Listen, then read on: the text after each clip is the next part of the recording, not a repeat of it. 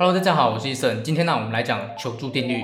你有没有遇过一种情况啊？当某个人开口跟你请求帮助的时候，你非但不讨厌，而且啊，你还很乐意帮助对方。但是啊，当你要开口跟别人请求帮助的时候，你反而不知道应该怎么开口。其实啊，这个背后是有秘密的。在美国啊，有两位学者，他们曾经在哥伦比亚大学做过一个关于求助的研究。研究的对象啊，是一群学生。研究的内容是请这群学生评估，假如他们要发一份问卷，他们要发给多少人才可以收到五份完整的问卷？研究结果显示啊，大部分学生的预测人数远比实际的人数还要多得多。这什么意思呢？这个意思是，实际上啊，愿意帮助你的人远比你想象的还要多得多。当你在请求别人帮助之前呢，你要先建立这个认知，然后啊，再搭配求助定律，这样子啊，你请求别人帮助的成功几率就会大幅的提升。求助定律一：拒绝你的人可能比你还要更难受。这个啊，其实有点反常识，因为一般我们都是认为被拒绝的那个人应该是比较难受，但是啊，其实真实的情况可能刚好相反。因为当你被拒绝的时候啊，你的心里面可能会想，没关系，你不帮助我，我可以去找别人来帮我。但是啊，拒绝别人的那个人可能就会想，哎呀，我这次没有帮助他，他会不会对我的印象变差呢？而这个程度上的差异呀，取决于你的价值高低。你的价值越高，别人的内心就会越愧疚。求助定律二，第二次请求成功的几率比第二次还要高。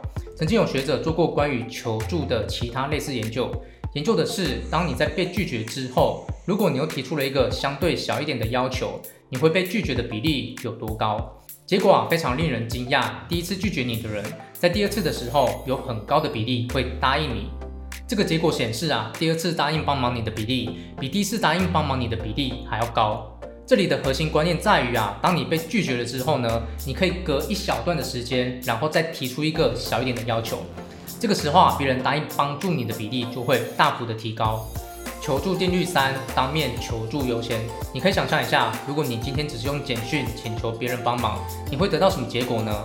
可能多半都是已读不回、不读不回，或是过了很久才回。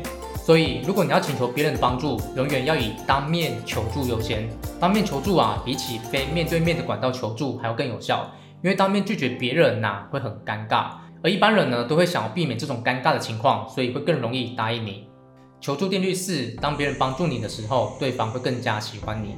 讲到这第四个定律啊，就必须提到一个人，这个人呢、啊、叫做富兰克林，他是美国开国的元老之一。而且啊，富兰克林不只是一个政治家，他同时还是外交家、科学家、发明家、作家跟慈善家。富兰克林啊曾经出过一本书，叫做《穷查理年鉴》。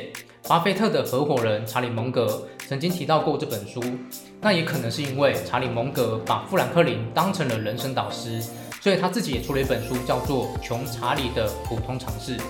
富兰克林发现啊，当一个人请求另外一个人帮忙的时候，如果你最后得到对方的帮助，通常可以引发帮助者对被帮助者的好感。这是因为啊，帮助别人的人会觉得自己必然是喜欢被帮助的人，否则他不会帮助对方。如果帮助者不喜欢被帮助的那个人，他的内心啊就会产生一种冲突，也就是所谓的认知失调。